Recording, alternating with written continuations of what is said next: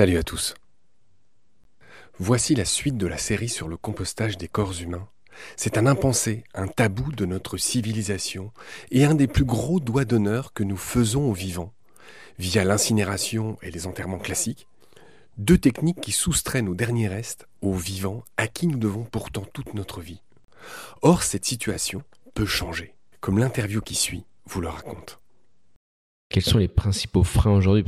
Aujourd'hui, personne euh, qui nous écouterait serait en mesure de pouvoir opter pour euh, l'humification. Donc, est-ce que tu peux nous faire un, petit panorama des freins et puis tout simplement peut-être expliquer euh, pourquoi vous avez dû créer l'association pour tenter de lever ces freins finalement?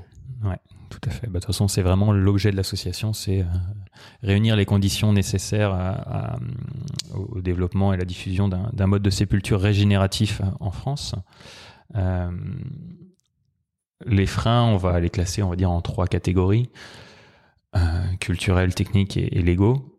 Euh, donc le frein culturel, c'est comment est-ce que l'humification devient une pratique ancrée dans la société, désirable, désirée, acceptable, acceptée.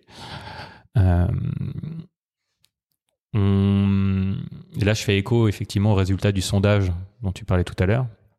Voilà, on voit qu'il y a 59% des Français qui aspirent une mort régénérative, 46% des Français qui seraient prêts à recourir à la solution d'humification. Donc, ça a l'air d'être un, frein ou un défi euh, déjà en passe d'être relevé. Alors évidemment, il, faut en faire un sujet de société et ça va être tout notre objet euh, chez Homo sapiens d'en faire un sujet de société et notamment euh, en, on va dire en, diffusant sa connaissance le connaissance de ce concept euh, via des activités culturelles, euh, voilà, ou purement informationnelles, mais on veut vraiment en faire un, sujet de société. donc voilà pour la partie culturelle. évidemment, on, considère qu'en lien avec l'évolution du monde, le regard sur les conséquences écologiques de, de, nos modes de vie, ainsi de suite, la tendance va en plus aller entre guillemets dans le bon sens et qui aura sans doute un renforcement culturel euh, pour euh, l'humification. Sur la partie technique, euh, je reviens sur ce que je disais tout à l'heure, qu'il faudra que ça soit un processus, un processus évidemment encadré et fait par des professionnels. L'humification en tant que processus naturel n'est qu'une inspiration. Comment est-ce qu'on mobilise ce processus naturel pour en faire un rituel funéraire qui permet à la fois euh, de répondre aux attentes des familles, mais aussi des collectivités, du législateur national qui apporte toutes les garanties en termes de sécurité. Euh, c'est tout l'enjeu euh, de trouver la solution technique qui, nous permettra de faire ça. Et on voit déjà qu'il n'y aura pas sans doute une solution, mais sans doute plusieurs. aux États-Unis, je, je l'ai évoqué rapidement tout à l'heure,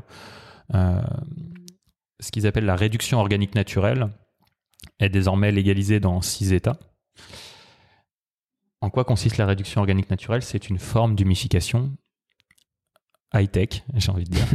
C'est américain. euh, où en fait, on va placer le corps dans une cellule individuelle, un peu comme dans un crématorium en fait. Mhm. Euh, et dans cette cellule individuelle, on va créer toutes les conditions d'un sol riche avec de l'oxygène, euh, un bon euh, taux euh, de matière carbonée, azotée, et, on va mettre des capteurs, des injecteurs, tout ça pour venir vraiment optimiser. On est vraiment dans une logique d'optimisation. Optimiser les conditions biochimiques qui vont permettre de transformer le corps en, humus en un mois. Voilà, ce qui est. Alors, ça paraît évidemment long par rapport à la crémation, mais ce qui est en fait assez rapide. Et après, euh, l'humus ou l'humusa euh, ainsi obtenu est euh, restitué à la famille qui peut au choix en faire usage ah oui, sur même pas sur site c'est ça peut être fait c'est fait ailleurs quoi. Enfin, dans un labo j'en sais rien c'est un peu comme la comme la crémation. C'est-à-dire qu'il y, y, a le lieu de mhm. transformation du corps qui, qui, est vraiment une logique de, de comment je fais disparaître le corps entre guillemets et après, il y a, euh, plutôt pour l'aspect sacralisation ou, mémoriel, un autre lieu. Hmm. Mais c'est pareil pour la crémation, hein, entre le crématorium et, les jardins du souvenir euh, ou, les columbariums. On voit bien cette distinction entre le lieu de la transformation du corps et le lieu de sa, de mémoire entre guillemets durable. Là, on aurait, enfin dans la version américaine, il y a effectivement ce, ce même principe. Et donc le, à l'image de ce qui est fait en France sur sur les cendres, euh, se pose la question de la destination de l'humus. Mhm. Euh, et donc, aux, États-Unis, les familles peuvent euh, soit en faire un usage sur terrain privé, soit faire le choix de que l'humus soit déposé au sein d'une forêt mémorielle collective. Mhm. Voilà, un peu comme l'équivalent des fosses communes, voilà pour nos cimetières. donc ça, c'est une première forme. en Belgique, il y a une fondation qui s'appelle Métamorphose, qui prône une forme low-tech mhm. de l'humification, euh, où en fait le, corps serait placé sur un lit de broyat de, plusieurs dizaines de centimètres, à même le sol, et recouvert d'une butte, euh, voilà, qui elle aussi permettrait de placer le corps dans les conditions qui simuleraient un sol riche et qui mhm. permettraient son humification.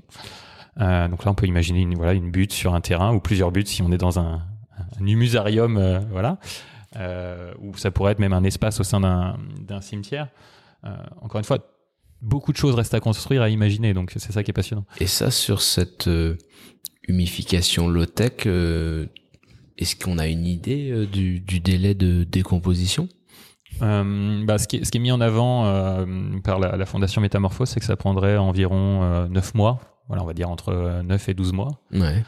Moi, j'aime bien le chiffre de 9 mois. Je trouve qu'il y a une très belle symbolique euh, entre euh, les 9 mois pour créer une vie et 9 mois pour, euh, pour rendre, rendre vie. Oui, tout à fait.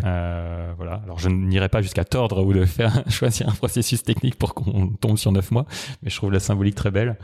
donc ça, c'est une deuxième piste, effectivement. Une troisième piste qu'on suit, c'est aussi de faire de l'humification sous le sol.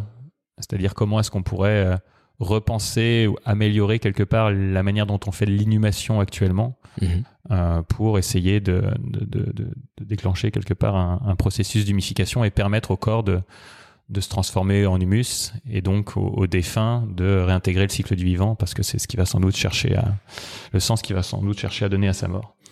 Donc ça c'était sur le défi technique et pour finir le défi légal c'est euh, de dire que quand bien même euh, ça serait désiré au sein de la société, ce qui semble déjà être le cas, et qu'on aurait euh, là où, où, les solutions techniques euh, mises au point, euh, validées, éprouvées, évidemment, il est extrêmement important que la pratique soit encadrée légalement pour éviter voilà, des, abus ou des pratiques sauvages, j'ai envie de dire, mais comme il pourrait y en avoir Bien sûr. sur l'inhumation ou la, la, crémation.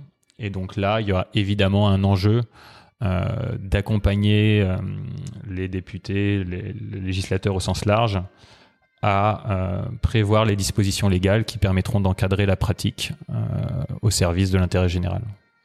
Voilà.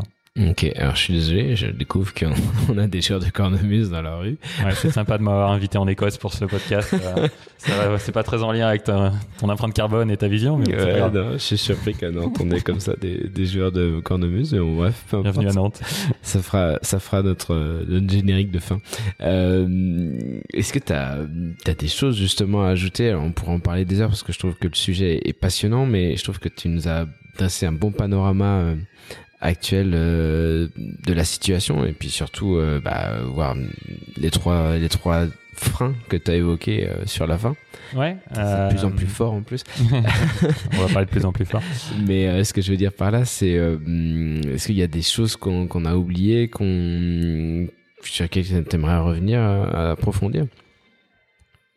Juste pour conclure, on, a tendance effectivement sur ce sujet-là à descendre assez rapidement sur des, notions techniques. Mm. Euh, ce qu'il ne faut pas perdre de vue, euh, c'est le récit de société qu'on a envie de construire. Mm, mm. Et j'ai envie de conclure là-dessus. Euh, moi, si j'ai, à titre personnel, si je me suis lancé dans ce projet, c'est parce que j'étais dans une certaine forme de désespoir ou de frustration par rapport à un récit de société dans lequel je me reconnais pas, euh, où on, nous prédit euh, des, des, futurs euh, pas très soutenables, pas très désirables. et, et en fait, ce projet me donne beaucoup d'espoir sur l'avenir de la société. c'est pour ça que je m'y engage corps et âme. mais, mais c'est le cas de, de, tous les Homo sapiens qui nous ont déjà rejoints. donc voilà, conclure en disant que si vous aspirez à une société humanimiste, j'ai envie de dire, plus respectueuse de l'humain et du monde vivant en général, hein, et que vous avez la, conviction intime que c'est le prochain chapitre de l'humanité, en tout cas de nos sociétés occidentales, euh, que ça vous donne de l'espoir euh, voilà, pour demain, euh, bah, je vous invite à nous rejoindre, voilà, parce qu'on on porte vraiment la conviction profonde que ce n'est pas qu'un mode de sépulture, c'est une brique qui pourra être un, socle de cette nouvelle société, et que la plus vite, cette brique sera posée sur le sol, le plus vite, les, les, choses bougeront, voilà. Donc, vous êtes les bienvenus. Mm. Et j'aurais une dernière question pour toi. Euh, on va, on va, on va se projeter un petit peu dans le futur. Alors, tu nous as dit que tu avais déjà un enfant, mais je vais te poser la question suivante, c'est qu'est-ce que tu pourras, comment tu, tu parleras de ton aventure, alors qu'il y en a au, commencement, donc c'est difficile, mais je, je, te la pose quand même. Quand tu parleras, comment tu expliqueras euh, ton aventure à tes petits enfants euh, dire bah voilà, euh, qu'est-ce qu'on a essayé de faire à ce moment-là, pourquoi, etc. Comment tu, tu leur en parlerais? Alors mes petits enfants, donc on va dire aller dans 30 ans, tant qu'ils aient 10 ans, et dans 40 ans. Ouais, c'est juste pour voir où est-ce qu'on en sera. Donc dans 40 ans, l'humidification sera la norme. Donc euh, il faudra leur expliquer comment c'était avant. Et là ils me diront euh, mais pourquoi vous faisiez ça bah, Je leur expliquerai un peu comme je leur ai déjà, j'ai expliqué ou j'ai tenté de le faire aujourd'hui, c'est-à-dire de, de de dire qu'il n'y a, y a, pas de bonne ou de mauvaise pratique funéraire. En fait, il y, a, des pratiques funéraires qui sont connectées à des projets de société et, et euh, on arrive à un, point de rupture. Voilà, mm. on vit un point de rupture. On a du mal à s'en rendre compte parce qu'on est dans l'action, mais euh, mais voilà, je pense qu'on est vraiment au début d'une révolution euh, cosmogonique, c'est-à-dire de, sur notre vision du monde, la manière dont on veut habiter le monde. Et, et donc je leur dirais que voilà, on, on, on était à ce moment clé euh, dans les années 2020, euh, où on avait 10 ans pour tout changer, voilà, pour, pour, pour provoquer ce, ce changement-là, que moi j'ai eu l'intime conviction et j'avais le luxe aussi de, de, de, pouvoir me lancer là-dedans. Voilà, je suis un, homme euh, blanc, hétérosexuel, classe moyenne. Enfin, j'ai pas d'autres combats à mener, j'ai envie de dire, que celui-là. Donc j'avais aussi le luxe de pouvoir le mener. Et pas tout seul, évidemment, avec tous tous les gens les admirables avec qui j'ai cofondé l'association et qui nous ont rejoints depuis. Je dirais que c'était dès le début une aventure humaine exceptionnelle. Enfin voilà, moi quand je vois des gens dans la rue ou qui, euh, enfin, qui, qui, dans des événements ou, qui m'envoient des courriers euh, pour me dire combien ça fait sens pour eux, euh, qui me remercient et qui font euh, des dons, alors même que voilà, on sait que les temps sont, sont durs. moi, ça me touche, voilà. Et mm-hmm. si je fais ce projet, c'est parce que il donne du sens à moi, qu'il donne du sens aux autres et qu'accessoirement c'est super excitant et passionnant de, de rencontrer un, jour un philosophe, le lendemain un entémologiste, euh, d'écrire un mot pour le pape, euh, de, faire un podcast avec Brio Safré. Donc voilà, euh, le, le, temps des menaces et le temps des audaces, c'est le temps dans lequel on est là et, et j'ose espérer que quand j'en parlerai dans 40 ans à mes petits-enfants, les choses auront bien changé, que l'humification leur paraîtra être une évidence. Parfait.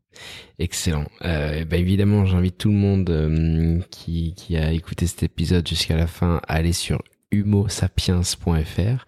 Euh, vous pouvez adhérer, euh, soutenir l'association euh, par ce biais. Et puis, bah, tu fais quand même pas mal de, de conférences, tu participes aussi à des événements, etc. Donc, faut pas hésiter à, à aller te rencontrer. Ouais, vous pouvez suivre les événements sur les, les réseaux sociaux, enfin on les annonce. Voilà. Sur LinkedIn notamment. LinkedIn, Facebook.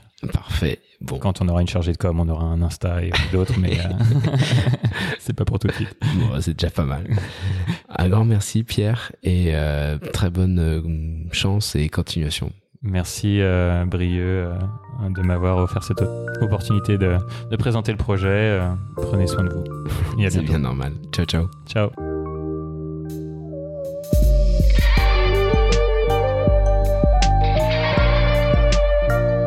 C'est la fin de cet épisode, merci de l'avoir suivi. Pour continuer, nous avons besoin de votre soutien. Et vous pouvez nous aider simplement, en quelques clics et gratuitement. Il suffit par exemple d'utiliser le moteur de recherche solidaire Lilo. Ainsi, chacune de vos recherches sur Internet générera des gouttes qui seront reversées au projet de votre choix comme Baleine sous gravillon par exemple. Vous pouvez par ailleurs vous abonner à nos podcasts comme d'habitude, partager les liens, devenir adhérent de l'association BSG ou encore faire un don sur Helloasso ou sur Tipeee. Grand merci par avance. Je remercie tous mes équipiers pour leur aide précieuse. Je vous retrouve bientôt pour de nouveaux épisodes. Et d'ici là, prenez soin de vous et de ce qu'il y a autour de vous. Merci. À bientôt.